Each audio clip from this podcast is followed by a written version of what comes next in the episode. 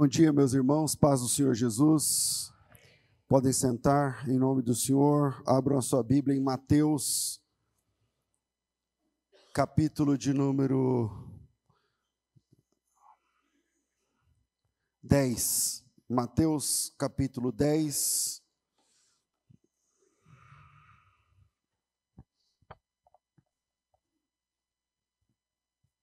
E vamos ler os quatro primeiros versículos. Mateus capítulo 10.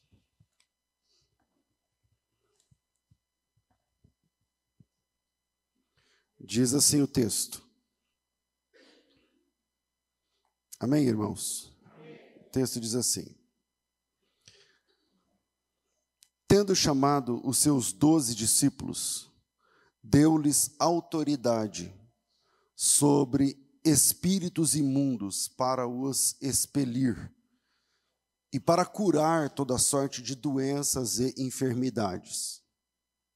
Ora, os nomes dos doze apóstolos são, primeiro, Simão, por sobrenome Pedro, e André, seu irmão, Tiago, filho de Zebedeu, e João, seu irmão, Felipe e Bartolomeu, Tomé e Mateus, o publicano, Tiago, o filho de Alfeu, e Tadeu, Simão, o zelote, e Judas Iscariotes, que foi quem o traiu.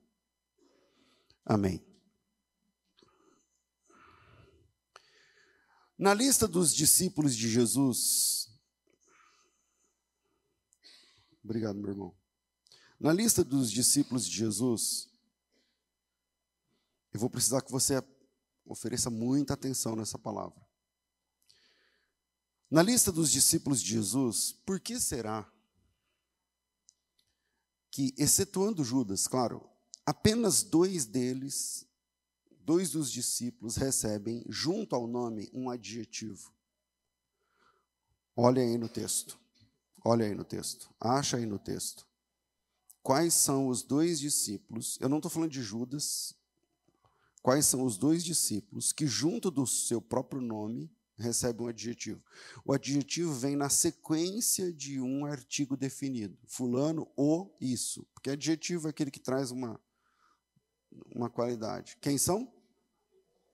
Mateus e Simão. Por que será que apenas esses dois são adjetivados?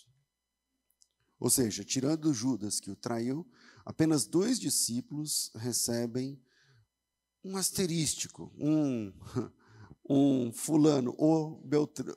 aquele que faz isso. Um destaque, uma marca. E alguns de vocês já conseguiram identificá-los no texto. Um está no verso 3 e outro está no verso 4. E quem são os dois?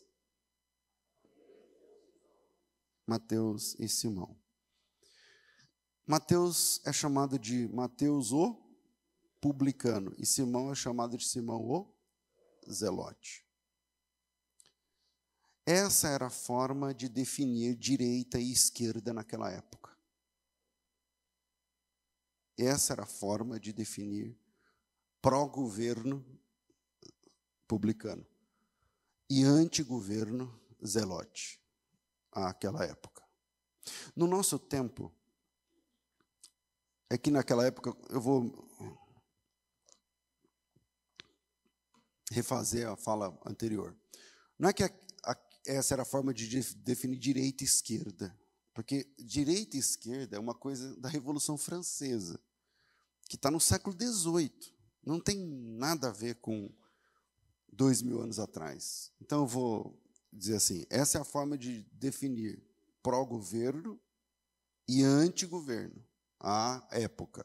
Porque no nosso tempo, esquerda e direita são uma espécie de uma reminiscência, de uma herança da Revolução Francesa, que em 1700 e alguma coisa, tem que dar um Google aí para ver, mas é no fim dos anos 1700, no século XVIII, o Império de Napoleão Bonaparte, ele eh, tinha membros da Assembleia Nacional que se dividiram entre partidários a, ao rei, que se sentavam à direita, então era um pró-monarquia, e os simpatizantes da Revolução, o pessoal da República, da Nova República, da República Nova. E um dos deputados, que eu não me lembro agora o nome, não é um assunto aqui, ao assumir a tribuna, ele disse: os partidaristas do rei, obviamente, estão sentados à sua direita, e logo se entende quem é a favor da moral, da ética, dos bons costumes e da religião. E aí, isso foi um marco e que norteou a Revolução Francesa e a Nova República e a, questão de quem fica à direita e quem é à esquerda, e ainda hoje se preserva a ideia de que a direita é uma classe conservadora do ponto de vista da moral, porém liberal do ponto de vista da economia. Né? Uma economia liberal, mas uma moral conservadora. Enquanto que a esquerda é liberal quanto à moral e conservadora quanto à economia. Isso é uma, uma definição minha mesmo, olhando o espectro e o movimento político de hoje. E que a esquerda entende, quando eu falo que ela é conservadora quanto a é, as finanças e conservadora quanto à economia, porque é a esquerda que defende um, o, o Estado grande. Então, no mundo, ah, movimentos de esquerda vão defender que tudo é do governo, o governo é, é dele, por, por ele, para ele são todas as coisas. Tudo é do governo, tudo é do, o ar é do governo, a terra é do governo, as pessoas são do governo, a educação é do governo, o ar é do governo, o, a TV e o rádio é do governo, a água e a energia é do governo, tal. Bom, no Brasil, muitas dessas coisas que eu estou dizendo são do governo mesmo. A energia que você consome, o asfalto que você anda, a, a estrada que você trafega, o, é do governo. O rádio que eu faço programa é uma concessão do governo, quer dizer, o governo concede, é, enfim. Mas, nos últimos anos, nós que temos uma tradição de centro-esquerda, pelo menos nos últimos muitas décadas, muitas décadas. É, nos últimos anos nós temos, eu mesmo tenho a minha opinião política mais centrada à direita. É, mas nos últimos anos nós temos assistido uma politização extrema, sem excedentes, que chegou à igreja. Sempre tivemos irmãos de orientação de esquerda e de direita na igreja. Quem é crente velho sabe. Se é crente de 10 anos para cá, não faz sentido isso que eu estou te falando. Mas quem é crente há muitos anos, 30 anos, 40 anos, 25 anos na fé, sabe que sempre teve irmão do PT, sempre teve irmão do MST, sempre teve irmão do não sei o quê, na igreja, obreiro, pastor, não sei o quê, sempre teve. Quem é crente com mais de 20 anos aqui, levanta a mão. Estou falando alguma coisa estranha a vocês? É isso. Sempre teve. E sempre tivemos irmãos de orientação extremamente de direita, que são mais politizados e tal. Sempre tivemos irmãos de esquerda e irmãos de direita tomando ceia na igreja. Sempre tivemos. Mas nas últimas eleições majoritárias no Brasil, dessas duas últimas, ou três últimas, acho que três últimas, daquela que o Aécio Neves chegou comemorar a vitória. E depois teve um, algum nas urnas e ele perdeu, mas ele reconheceu a derrota, não fez nada. Quem lembra a época, teve assim um movimento de que é, tem que auditar as urnas, não sei o quê, tal, tal, mas muito, muito menor do que é agora.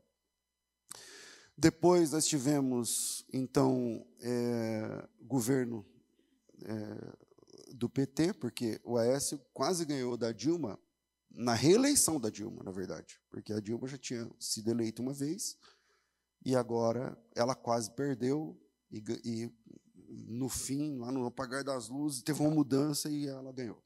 Bom, é, dessa eleição do Aécio Neves, quer, quer dizer, da Dilma, em cima do Aécio Neves, que quase ganha, para cá, eu, particularmente, não sei vocês, tenho percebido uma polarização diferente dentro da igreja de Cristo. E esse texto que eu li pode lançar luz a essa questão. Porque no texto, Jesus passa a noite em oração, essa informação não está em Mateus, mas está em Marcos e em Lucas. Que antes de escolher os doze, Jesus sobe o monte, sobe o monte para orar e passa a noite em oração. Nós já falamos sobre isso outras vezes. E após uma noite em oração, o Senhor Jesus vai escolher doze apóstolos. Então, esses doze, inegavelmente, são uma classe especial de discípulos. Eu sei disso por conta da escatologia. Em Mateus 19, versículo, 18, versículo 28, Jesus diz assim: que na ressurreição haveriam doze tronos. E esses doze caras, esses doze homens, essas doze pessoas que Jesus selecionou depois de passar uma noite em oração, Jesus disse que cada um deles teria uma vaga, se assentaria em um desses doze tronos para julgar as tribos de Israel. E como na escatologia há um lugar específico para eles, então nós estamos falando de uma posição elevada dentro da fé cristã ali incipiente, ali iniciando-se.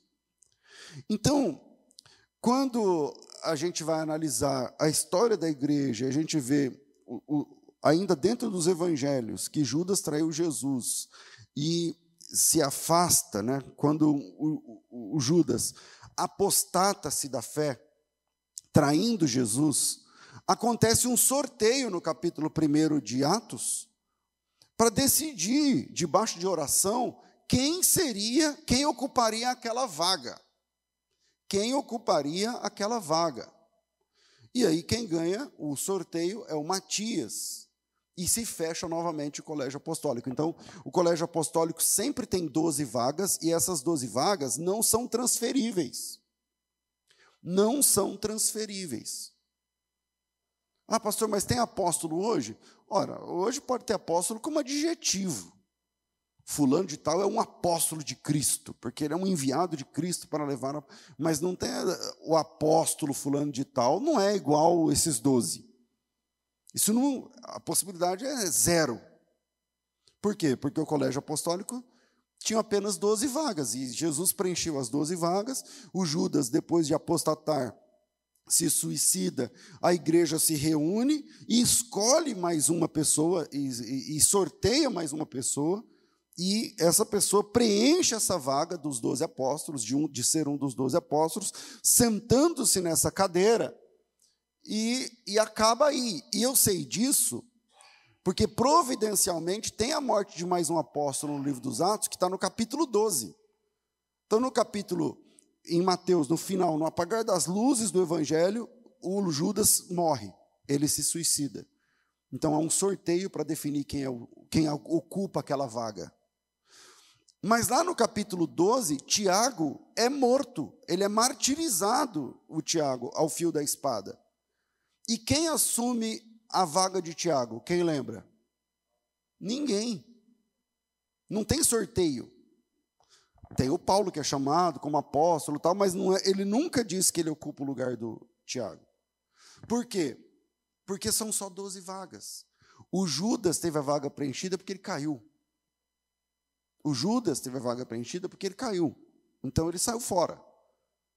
Preencheu-se aquelas 12 vagas, acabou. Quando morre o outro apóstolo, ninguém preenche o lugar. Não tem sorteio no capítulo 2 para dizer, morreu o Tiago. Vamos sortear mais um, vamos lá, vamos lá, quem vai ser dessa vez? Não tem. Porque o colégio apostólico é restrito com quantas vagas? Doze. Isso está na escatologia cristã.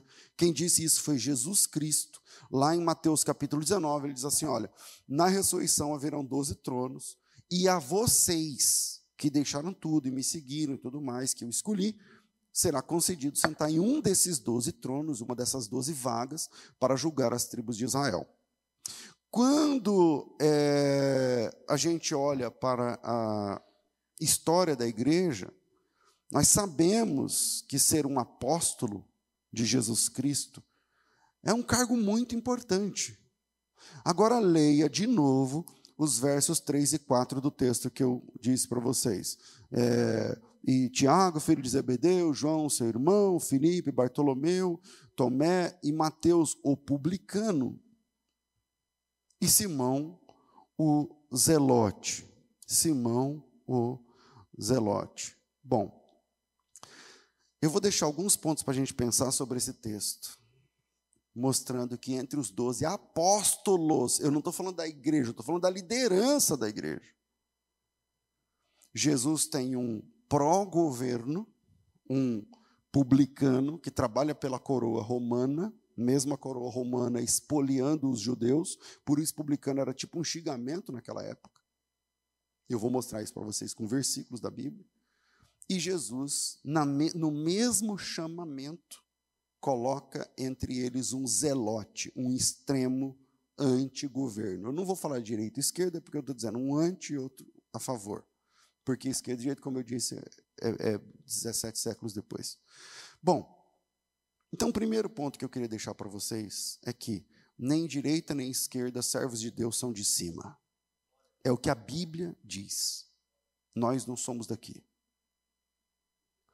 Jesus escolheu dois extremos, irmãos. Ah, mas eu sou de esquerda, não sei o que lá. Jesus escolheu dois extremos para serem líderes da igreja, irmão. Ah, mas eu sou de direita, eu não acredito que o cristão. Jesus Cristo, o dono da igreja, o senhor da igreja, escolheu dois extremos. Um era publicano. Quer dizer, mesmo sendo judeu, mesmo morando numa nação espoliada pelo Império Romano, o publicano é o cara que trabalhava contra o povo em favor de Roma. O que, é o publicano? O publi... Imagina que uma nação X domina o Brasil e, e cobra do Brasil 30% de imposto. Vocês acham muito? É a taxa que a gente paga, basicamente. A gente paga 27,5%. Mas Alguém de fora chega e fala: você vai estar tá 30% de imposto. E aí você para e fala assim: meu Deus, e agora? Vamos orar, vamos orar, meu Deus, e agora? Como que é e tal, tudo mais. Aí alguém vai falar assim: então, eu trabalho para esse governo, eu sou brasileiro, mas eu, eu represento esse governo que cobra essa taxa. Esses são os publicanos da época.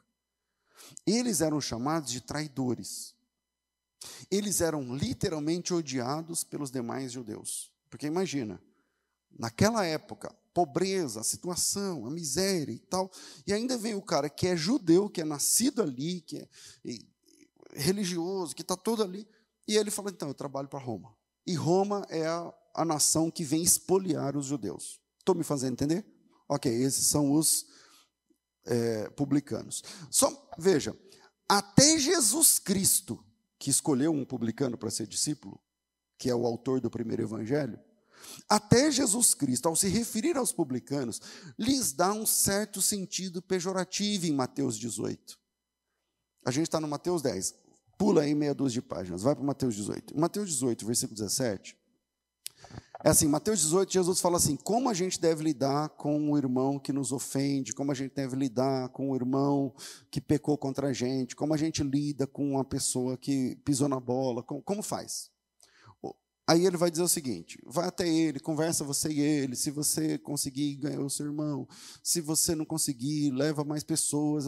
Até que vai para Vai subindo as instâncias, que não é o assunto aqui, até que chega a última instância, que é a assembleia da igreja.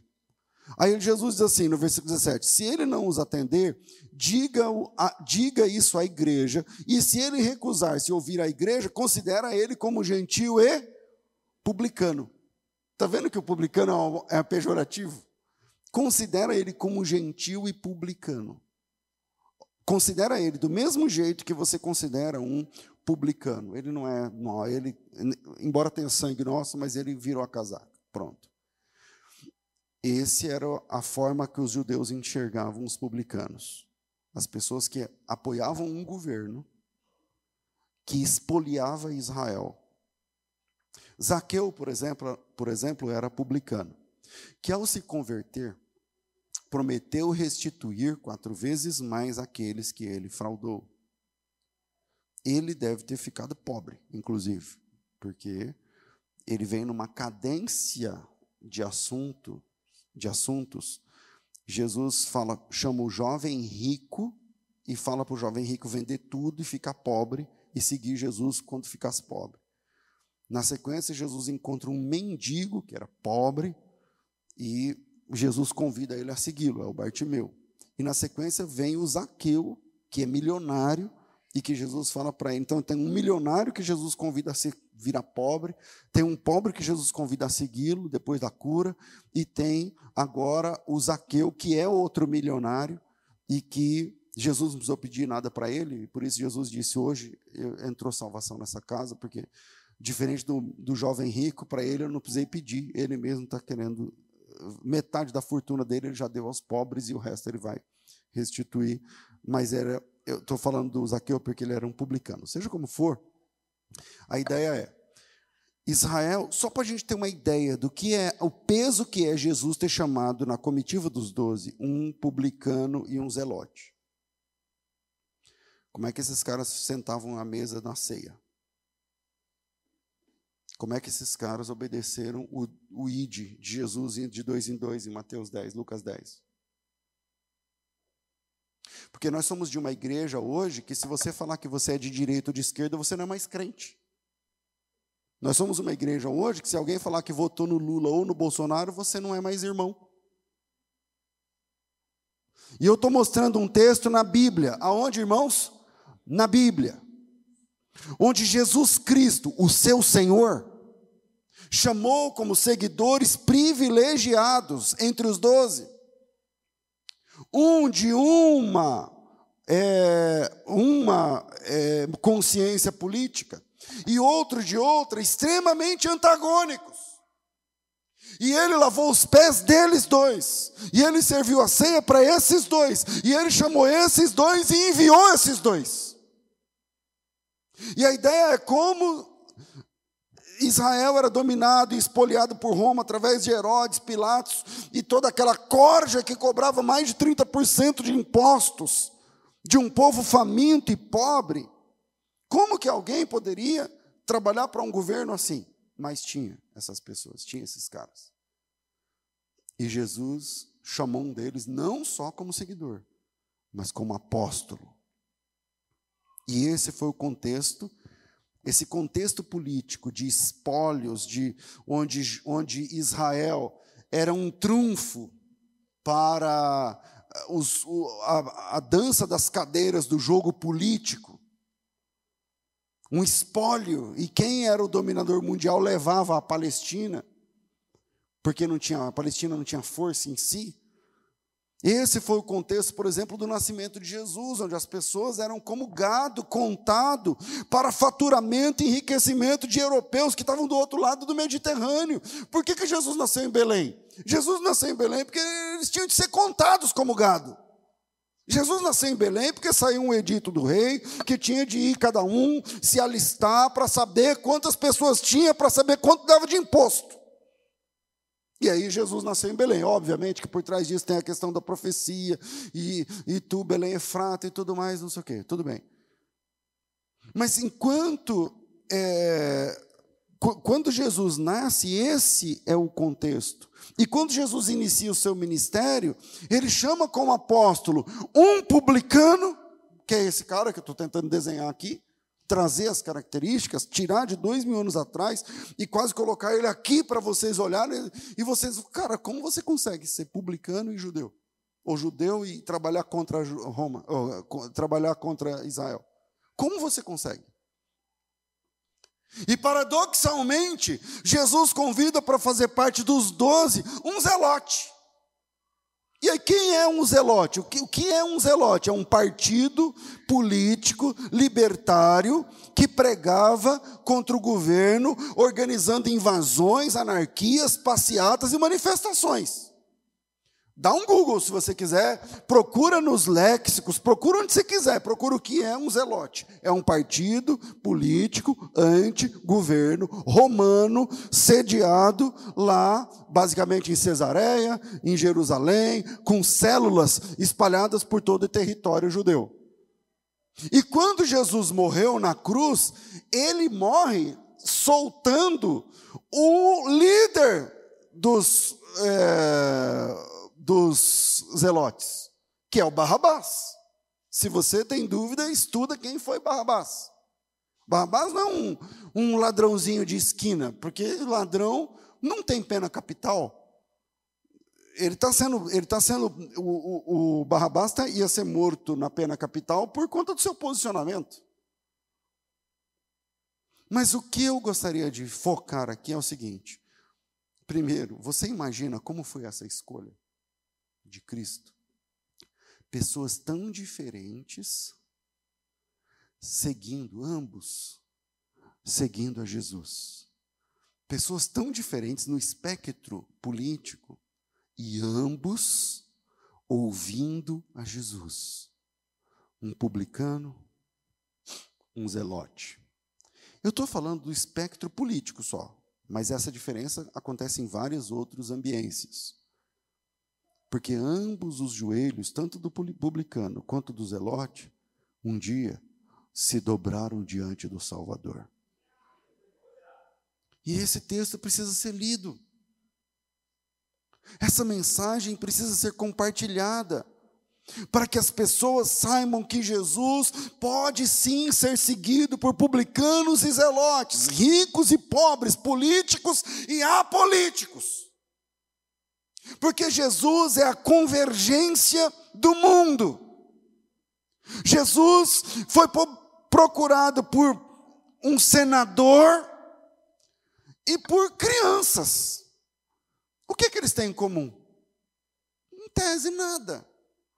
Jesus foi buscado pelo principal da sinagoga, o homem que, um fariseu modelo e tudo mais, e por prostitutas.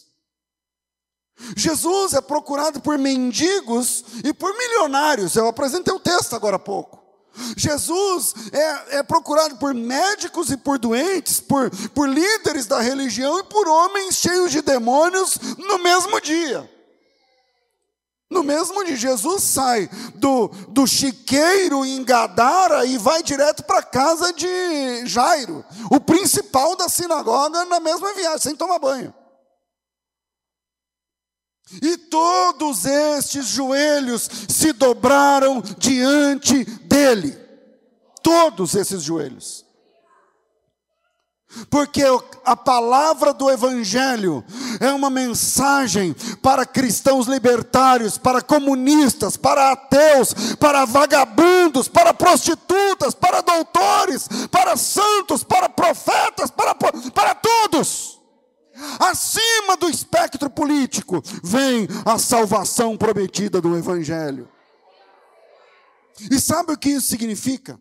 Que se você votou ou vota na direita, mas dobrou o seu joelho diante de Cristo, então nós somos irmãos. E se você votou ou vota em esquerda, mas dobrou os seus joelhos ante a Cristo, você é meu irmão.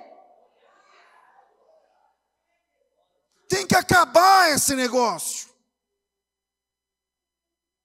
Porque se você confessa Jesus Cristo como Senhor e como Salvador, ah, o pastor está falando isso porque você é de esquerda, eu odeio a esquerda.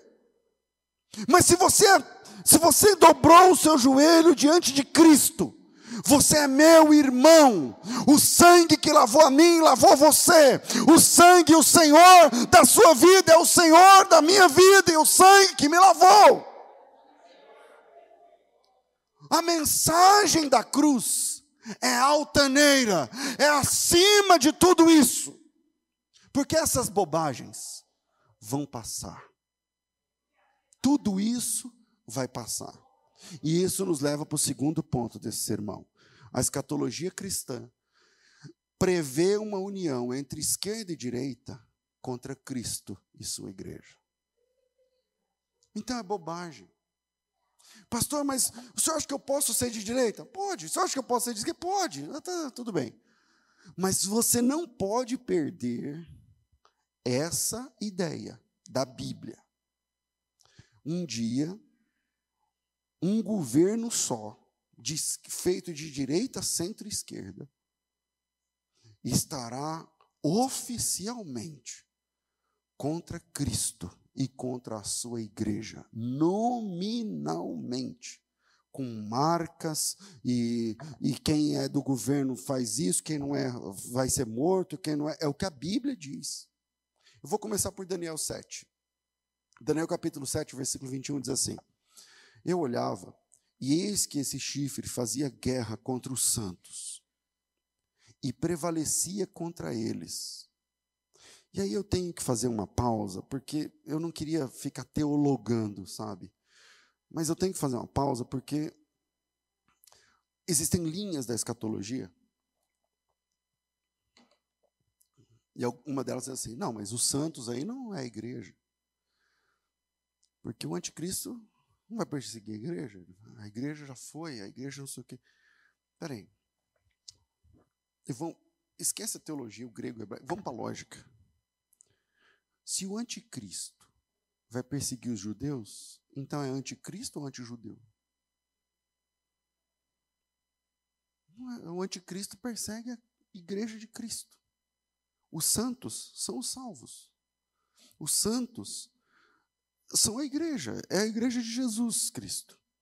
Eu estou falando isso porque o próprio Daniel, ele, se, ele não, não. É uma visão que ele está tendo, e ele pergunta quem são versículo 15, Daniel 7,15. Eu ia ler no 21, mas volta lá no 7,15. Diz assim: ó, Quanto a mim, Daniel, o meu espírito ficou alarmado dentro de mim, e as visões da minha cabeça se perturbaram, me perturbaram.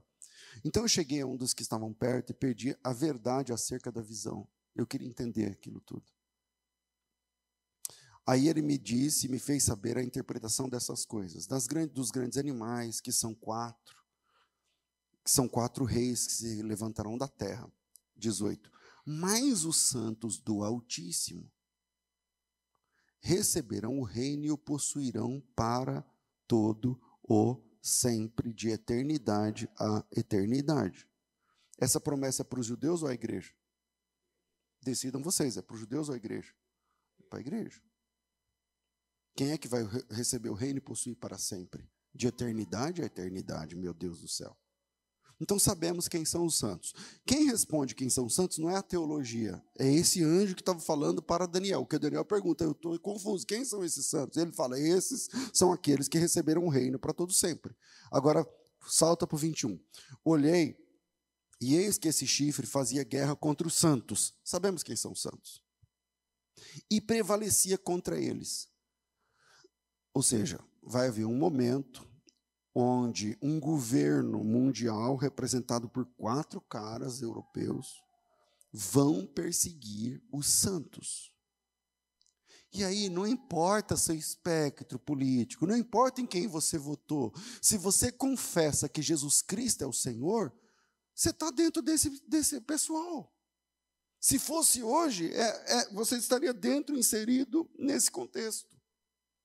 Aí ele diz assim: olhei, eh, fazia guerra contra os santos e prevalecia contra eles, até que veio o ancião de dias e fez justiça aos santos do Altíssimo, e veio o tempo em que eles possuíram o reino.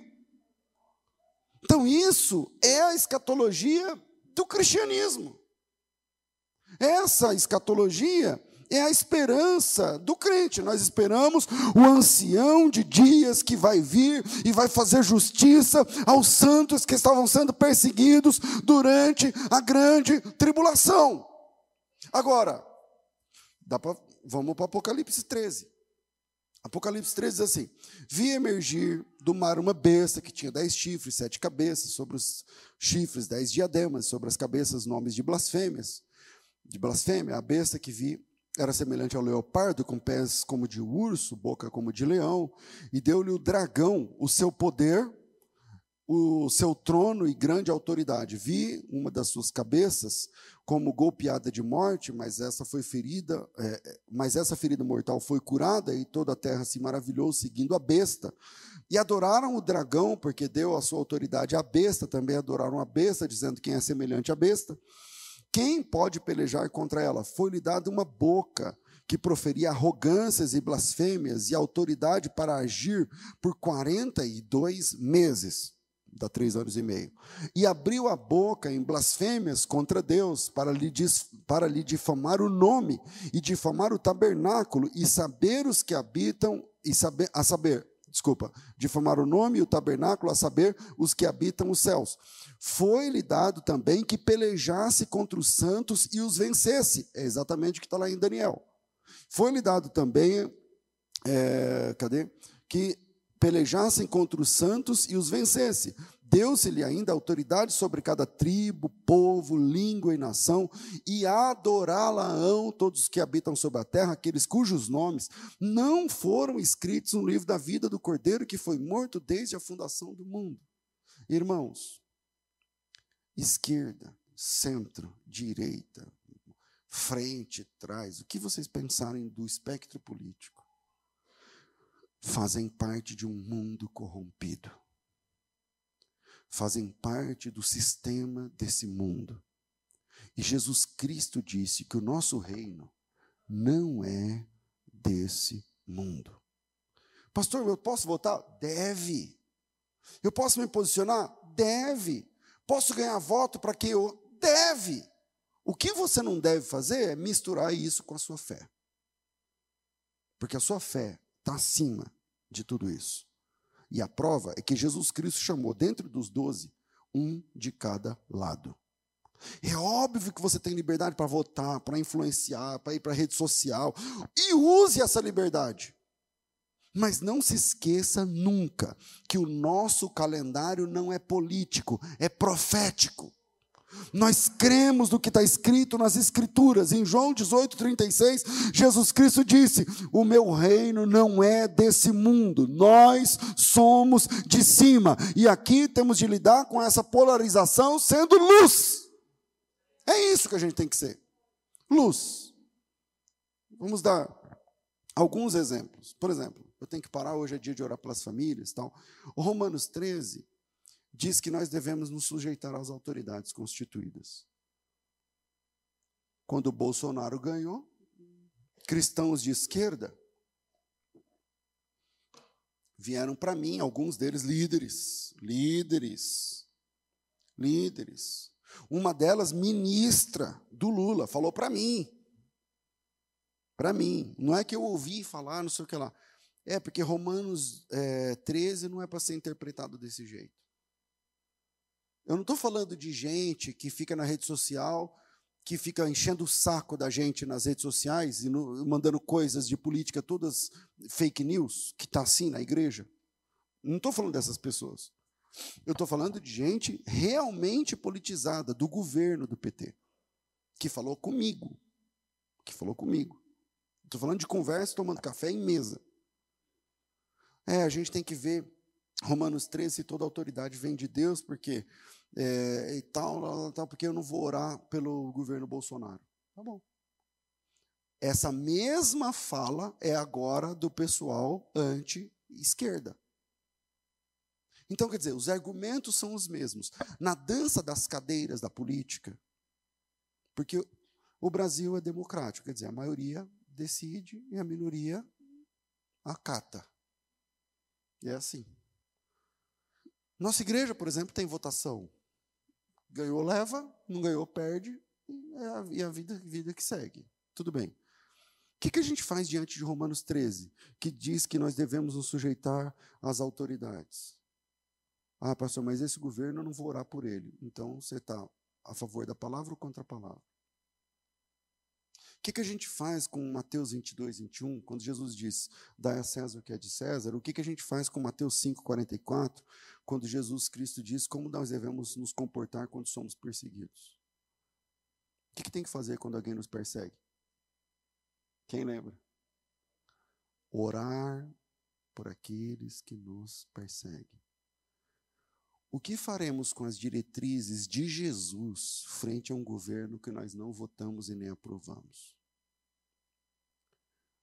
Nós continuamos seguindo a Cristo e obedecendo a Sua palavra.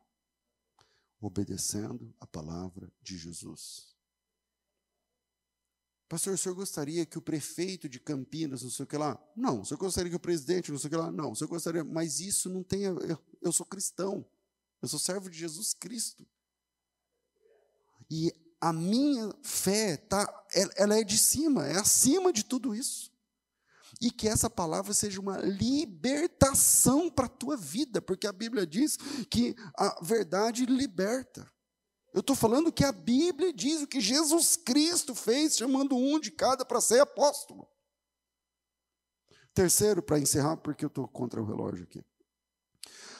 O nosso papel é profético e não político partidário. A igreja é considerada como consciência do Estado. Toda vez que a igreja se mancomunou com o Estado, o resultado, por exemplo, isso aconteceu no século IV.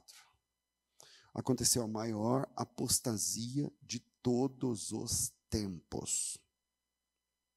Se você um dia tiver a chance de conhecer Roma, porque em Roma, eu já estive em Roma vários, esse ano fui, o ano passado, né? Eu fui em Roma. Em Roma você tem na cristianização do império, você vai entender isso. Na cristianização do império, tem lá os deuses romanos, né? Eu nem lembro os nomes, Júpiter, não sei o que, Marte, é, os deuses romanos, o panteão romano. Bom, na cristianização do império, quando Constantino falou, sou crente agora, todos esses prédios, eles tiveram, eles viraram igrejas. Todos esses prédios viraram igreja. Algumas são até hoje. Então você pega, por exemplo, o Pantenon. Dá um Google aí, acha ele aí para você ver. É um prédio que a luz do sol entra direto dele. Assim, é lindo a, a ideia. E tal, mas porque eles adoravam todos os deuses. Era um templo para todos os deuses, o Pantenon. Aí agora é uma, vira uma igreja. Agora, esse pessoal que frequentava, eles vão, eles são cristãos? Não.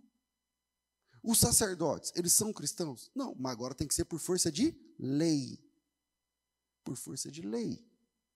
Então você tem a cristianização do império, quer dizer, empurrar de goela abaixo o cristianismo sem conversão, sem história com Cristo, sem joelho dobrado, sem lágrima, sem batismo, sem e tal. E aí todo mundo tem que ser, vai ter um batismo coletivo, todo mundo, porque ou eu sou batizado e viro cristão, ou eu morro. Então, eu vou ser cristão. E essa é a origem do paganismo dentro do cristianismo.